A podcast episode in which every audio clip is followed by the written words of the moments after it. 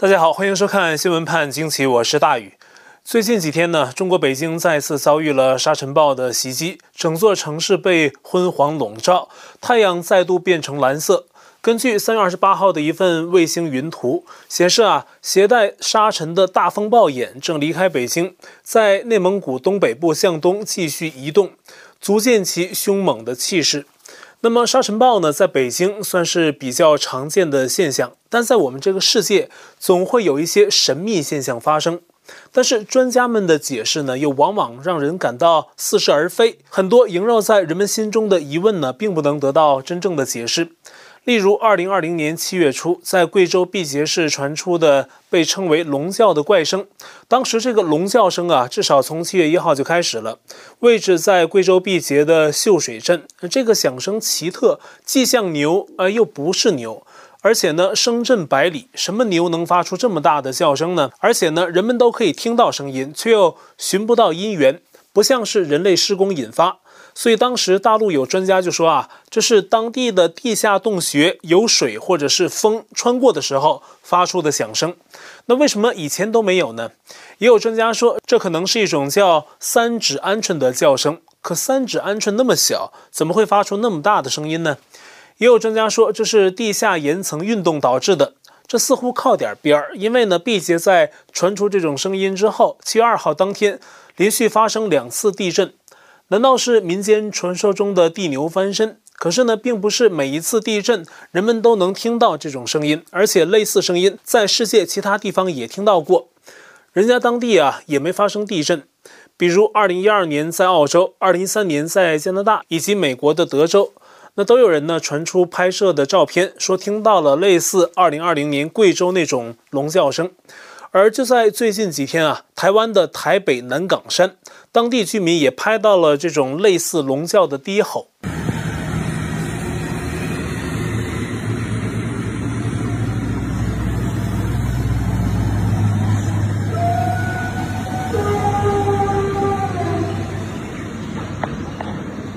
根据台湾媒体的报道，哈。那么拍摄这则影片的是南港的一名女生，她本人已经听到过三次了，而且呢是每年听到一次，每次持续都大约是一分钟。这则影片发布后，引发网友们的讨论，认为这很像猛兽的嘶吼，也有人说呢像大象的声音。而台湾也有地质专家指出啊，说这可能是机械拖曳造成的巨大响声。可是呢，按照爆料人的说法，每年都可以听到，是什么机械有这种惯性活动呢？说实话，这声音听起来呀，实在是像生物的叫声。说是机械的声音呢，也是稍稍有些难以令众人信服。而相比台湾这次被曝光的龙叫声，美国西雅图的网友也在近日拍到了神秘现象。四月二十五号晚，美国华盛顿州西雅图市的居民在夜空中看到惊人一幕：一连串奇异的光芒划过，看上去像是组队光临地球的流星。但是谁又见过如此列队行进的众多流星呢？而且往往流星啊一闪而过，时间持续并不会太久，并且有时呢会伴随音爆。可是这一连串的亮点，不仅在夜空中啊拖出了长长的尾巴，而且呢很像是飞船列队飞行。西雅图地区不止一人拍到了这个景象。对此呢，美国的一位地质学家解释说呀，这是 SpaceX 公司猎鹰九号火箭上脱落的零件重返地球的时候，与大气层摩擦燃烧产生的大量火光。而 SpaceX 那枚火箭呢，是在三月十一号发射的。还有一位天文学家 Jonathan McDowell 解释说，这是二零二一年以来第十四次重新进入大气层的。总重量超过一吨的太空垃圾，那几乎是每周一次。此外呢，还有很多的小型的太空垃圾。人类的太空活动也越来越多，很多废弃的物质在地球轨道上环绕，直至重返地球时在大气层中解体。这次不想啊，在夜空中燃烧，被人拍到。这些太空垃圾如果不及时治理，也会反过来对人类的太空仪器构成威胁。没准儿啊，也会造成某种太空运转的堵塞。三月二十三号开始，因为强劲侧风偏离方向，一头扎在岸边、大横搁浅在苏伊士运河的长荣货轮，至今未能扭转船头。截至二十七号晚些时候，已经有超过三百艘船被堵在苏伊士运河南北，个别船只已经被迫决定绕道非洲好望角进行航运。二十七号当天，施救单位寄望借助苏伊士运河涨潮而移开巨轮的努力落空了。到了二十八号的凌晨四点，长荣巨轮仅仅被挪动了十七公尺而已。同时呢，在岸边挖坑啊，希望把船头挖出来的施工队发现岸边船头底下是一块巨大的岩石，这给施救工作带来更大的难度。而货船本身呢，又出现新的险情，因为船头扎到了岸边，致使船身受损。那么水涌入了至少货轮的两个隔离舱。还好问题不是特别大，施救方啊正在用抽水机将水抽出。但这件事啊让网友脑洞大开，有人分析啊，假设这艘巨轮因为进水沉没在苏伊士运河，运河的深度是二十多米，而这艘长赐号巨轮高度是多少呢？仅仅裸露在水面上的部分就有五十七米高，算上吃水的深度，总高度达七十三米，它将彻底堵住苏伊士运河。所以呢，营救工作一定是非常小心，不然对船身造成二次伤害，后果不堪设想。已经有不同的长赐号巨轮的体积对比图出现，有把巨轮拿来跟其他货轮体积相比的，有把它拿来跟世界上不同的摩天大楼相比，啊，令人感叹这艘巨轮呐，真的是巨大。之前我们跟大家介绍过，为了方便救援，现在施救方啊在给长赐号货轮卸油卸水。这些都是比较容易的，但目前效果不彰。埃及总统已经下令，为了减轻长赐号的重量，准备好用起重机械往下卸载集装箱。这是难度更大的工作，而且耗时更久。目前啊，堵在苏伊士运河的其他货船，有的载有重要的物资，例如中东的叙利亚，就在等候苏伊士运河开通之后呢，石油船可以进入叙利亚的港口。漫长的施救已经给叙利亚带去了燃料危机。目前呢，叙利亚已经开始实施燃料的配给制，优先给供水设施、电信、医院、面包店等处呢提供燃料供应。而在一些被堵住的货船上，还有牛羊牲畜等啊，他们需要饲料供给。一直这样堵在海上不是办法。而这次意外呢，很快被世界关注，各方跟进，因为它事关国际性的经济和能源问题。但是在这世界上，总有一些事情啊更值得关注，但是呢，国际社会并没有给予足够的支援。缅甸二月一号政变之后，民众抗议持续，军方的血腥镇压也在持续。三月二十七号，缅甸再次发生血腥的屠杀。这天是缅甸的军人节，缅甸军政府的独裁者敏昂莱举办了一场颇具规模的阅兵仪式，还邀请了不同国家的代表一起观赏，包括中共和俄罗斯。但在阅兵仪式之外，缅甸军政府庆祝节日的方式就是纵容士兵肆意开枪杀人，用人民的鲜血祭旗。在二十七号前夜，意识到人们在周末会继续在各地抗议，军政府控制的媒体向全国喊话，说要人们应该早点从丑恶死亡的悲剧中汲取教训。你可能被子弹击中头部和背部。作为一个所谓的国家媒体，如此公然对民众进行威胁恐吓，在这样的指导精神下，二十七号，缅甸全国四十四个城镇发生了军警的实弹镇压，总计造成至少一百一十四人死亡，几百人受伤。期间发生了好多骇人听闻的细节。缅甸曼德勒一名男性抗争者被军警打伤腿部后无法逃脱，被军警拖到了旁边熊熊燃烧的轮胎上，被活活烧死。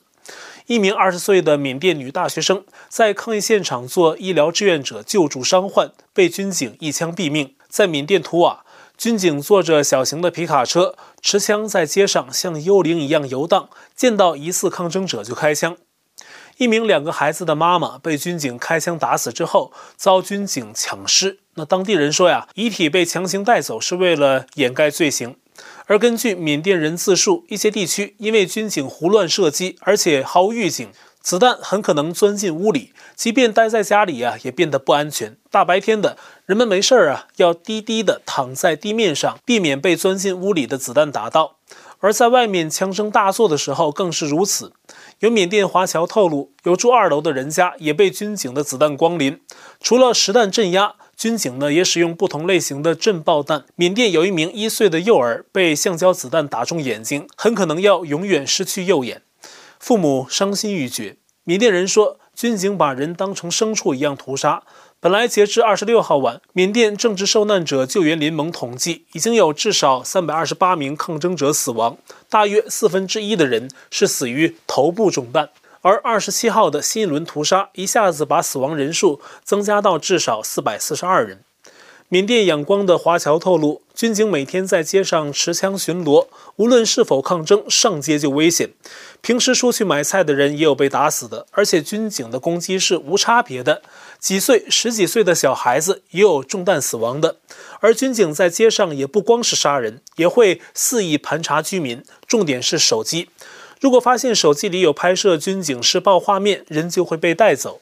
同时呢，军警严格控制人们的信息流通，网络、手机都受限制，也给缅甸人对外传递真相造成障碍。那在缅甸呢，也有地方武装组织跟缅甸国防军对抗，缅甸军方使用战机空袭的方式对付地方武装，造成很大压力。路透社报道啊，缅甸克伦邦的一个村庄，因此有至少三千村民逃去了邻近的泰国。鉴于缅甸军方的暴行，美加英德日韩澳等十二个国家的国防部长发表了联合声明，谴责缅甸军方以武力镇压平民。但是，仅仅停留在这种书面的声明，对邪恶势力并不能构成重大的心理压力。国际社会需要拿出更多实质行动来反击邪恶阵营的嚣张跋扈。而世界上的威权国家正在相互勾结，目标就是反制美国为首的西方力量。刚刚啊，中共政府和伊朗签署了一项长达二十五年、价值四千亿美元的协议，跟“一带一路”有关啊，涉及中共帮助伊朗建设银行、电讯、港口、医院，还有交通设施等等。而伊朗呢，则向中共定期供应石油作为交换。同时啊，协议也包括深化双边的军事合作。这协议的签订，使西方社会围堵制裁伊朗的措施受挫。而在此基础上，中共呢又假装好人，喊出要在安理会上帮助推动解决伊朗核问题，实际上呢就是跟伊朗狼狈为奸打配合，在国际上跟美国争夺影响力。而这个协议本身也会帮助中共进一步施加对中东地区的影响。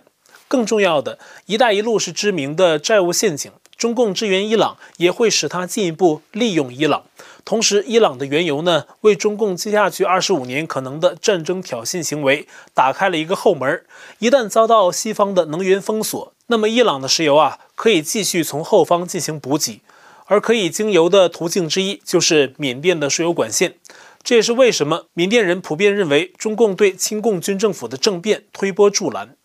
那这些事情啊，都是一环套一环的，看上去中共是在做一个完整的备战规划，而这套战略主要打击对象是美国，而且很可能早已经制定好了作战路线，现在正一步步执行。跟胡锡进一样舔中央的中共国师，同时兼任中共统战部特聘专家的金灿荣，二零一六年的一段演讲，最近又得到舆论的关注。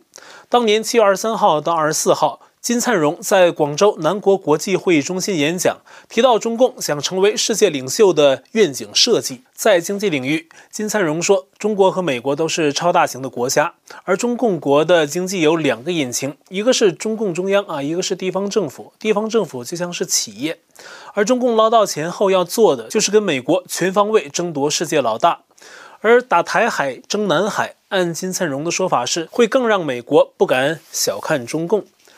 金灿荣认为，二十一世纪是中美关系的世纪。中共的安全挑战首先是内部，然后是台海，最后是外交。而外交中又以中美关系最重要。从二零一五年开始，中共的目标转向了所谓的全球治理，而最大的障碍当然就是美国。金灿荣提出了至少四种战争之外的削弱美国的方式。第一，操纵选举，最容易的就是美国众议院，争取在每个联邦众议院选区都派中企投资，尽可能拴住当地联邦众议员，从而让他们为中共所用。第二，控制市场，这是多角度的，包括大举购买美国国债，乘机赚钱，也可以反过来以抛售美国国债制造债务危机。另外呢，派中资尽可能去美国市场投资，控制美国市场，还要搞人民币国际化，挤压美元空间。金灿荣还大言不惭地宣讲，中共有四个收入途径：税收、国债、卖地，逼迫国企捐助。其实何止这四种啊？中共把全国变成韭菜田，随时按需收割。那些民营企业也早已成为针对对象。第三，培植美国的敌对势力，并且认为啊。至少要培育四个美国敌人，让美国失去方向。他还得意地说呀：“二十一世纪最初十年，美国全力反恐，但是呢，中共在这期间做大。第四就是给美国制造国际问题，而世界出现危机啊，美国就会干预。而美国要找中共麻烦，那中共就跟美国谈判，重点是尽可能的拖延谈判时间，令美国陷入无休止的谈判之中。中共借机继续发展。还有其他的，那这个中共体制内的专家在这次演讲中露骨的将中共要治理全球的野心和做法一一说出。虽说这些论调啊不一定全都被执行，也不一定都成功，但这是四年多前的演说。回想过去几年，他提到的一些情况的确已经发生了。俄罗斯一名著名的意见领袖，在前苏联时期就在俄国家喻户晓的媒体人波兹涅尔。呼吁普京政府远离中共，因为中共要当的是世界老大，迟早也会威胁俄罗斯。那普京呢，要与美国亲近结盟，联手打击中共。波兹尼尔在俄罗斯社会讲话很有分量，而他的观点呢，一定也代表俄罗斯社会的一部分观点。他们对中共也是不信任的。与此同时呢，美国前副国家安全顾问伯明近日在《华尔街日报》发文，揭露习近平连中共党员也一起忽悠。二零一三年一月五号，习近平在内部讲话上就说，美中的意识形态正在发生一场比赛。期间呢，大谈共产主义为什么不过时，并提出最终会完成的大梦。基于此，提出了资本主义要衰落的论调。难怪蓬佩奥说，习近平是已经破产了的邪恶意识形态的真正追随者。而习近平这样说的真实背景是，中共党员本身对他们的制度就疑虑重重。说白了，早已没人信什么共产主义，只不过挂羊头卖狗肉，以此在维持权力。习近平说资本主义会衰落，而实际上他们中共党是全世界最大的资本家团体。习近平用意识形态来预言美中竞争的胜利，那实际上呢是站在了一个妄想症一样的荒谬基点上，给中共党员打鸡血。而在最近，虽然拜登政府提出不会在竞争中让步，但是呢，也指出不寻求跟中共对抗，并希望跟中共继续在一些领域谈合作，也不强迫盟友在美中之间选边站。但伯明指出，现在中共啊，却在逼西方社会选边站。中共今年二月以来，向世界继续描绘去中国大陆投资的前景，又在新疆、西藏、香港、台湾问题上画红线，很快便对包括伯明在内的多名美国现任或前任政府官员实施制裁，并且向西方表明，中共要求世界不要越过红线，不是建议，而是要求。换句话说，如果你想在中国赚钱，那就要放弃西方的价值观，忽视中共的倒行逆施。最近，中共煽动起的抵制西方名牌的做法也有这样的目的，要西方企业表态站队啊。但是呢，效果似乎并不明显，绝大多数的西方企业没有因此扭转立场。上周三月二十五号，德国时尚品牌 Hugo Boss 在中国微博上发出声明，说支持新疆棉花。一位观众给我写信说，他的一位朋友在香港的 Hugo Boss 工作，他打去电话核实，发现啊，这条转变立场的微博声明并非 Hugo Boss 的官方声明，而是 Hugo Boss 公司啊在中国的分公司团队自作主张发布的。很快，这条微博声明被删除，并且发声明重申 Hugo Boss 拒绝新疆棉。另外呢，也有时尚品牌在抵制大潮出现之后啊，没有就范，而是宣布切割跟中国大陆市场的关联。美国的网购巨头亚马逊也传出消息，说要下架新疆棉的产品。中共妄想症般的逼迫西方企业表态，跟中共站队的企图正在走向失败，至少啊，已经走向了荒腔走板的方向。这点啊，中共官媒自己也有察觉，感到事情有点不太妙。中共官媒《环球时报》还有《南方日报》几乎同时刊文说，要防止抵制运动被坏人混入，变成一场适得其反的高级黑运动。文章举例说，北京西单大悦城的 H&M 门店丝毫未受抵制影响，顾客排队试衣。此外呢，耐克新鞋同期发布，全国三十四万人预购，开放购买后一秒买光。而有的地方呢，耐克仅仅以打折反抗抵制，立即收到很好的效果。专卖店出现抢购潮，那么中共官方啊被打脸打得很响。国内小粉红们在各大西方名牌的门店举牌抗议，有的上传焚烧耐克鞋的视频，这都被官媒指出啊会反而成为促使外间媒体奚落中共的把柄。目前有的地方公安啊已经到一些专卖店的门口驱赶抵制西货的小粉红。看来啊，自称强大的中共对任何形式的民众聚集都是害怕的，哪怕是中共自己煽动的民众聚集，他们的这种害怕呀也不无道理。因为啊，中国的体育国家队、体育明星还没有说要跟赞助他们的西方品牌切割，保持沉默，这也成了很多小粉红的画饼，搞不好啊会发起中国左派的集体内讧。因此啊，中共官媒开始急着喊小心运动被利用，试图给此次荒唐的抵制潮降温。而在美国一边，英文媒体啊，基本上对中共的这种抵制潮普遍采取了无视的态度。美国媒体现在最关注的话题之一是自己南部边境的问题，连习惯包庇拜登的左派媒体都开始发声批评。美国的川普二十七号啊，在接受媒体采访时说，自己今后几周会找时间去美国的边境，呼吁边境执法者守好边疆。他说呀，那些边境执法者们也很希望川普过去。川普接着说，他原本要求非法移民在美国国门以外的墨西哥等待，但拜登终结了这个政策。而在他执政期间，墨西哥也非常配合美国，派两万八千多名军人守备美墨边境，阻止人潮穿越美国。如果川普前往美墨边境，将明显是一次对拜登失败边境政策的最直接回应。估计到时候啊，会受到媒体的很大关注。好，我的 Telegram 电报群组是 td me 斜线 xwpajq 下划线 us，爆料信箱是 XWPAJQ IG mail dot com。会员部分我们全部转到了网站 ulucky 上，链接我也在留言区置顶。也欢迎您订阅本频道，并点击小铃铛获得节目发布通知。那今天节目呢就到这里，感谢您的收看，我们下期再会。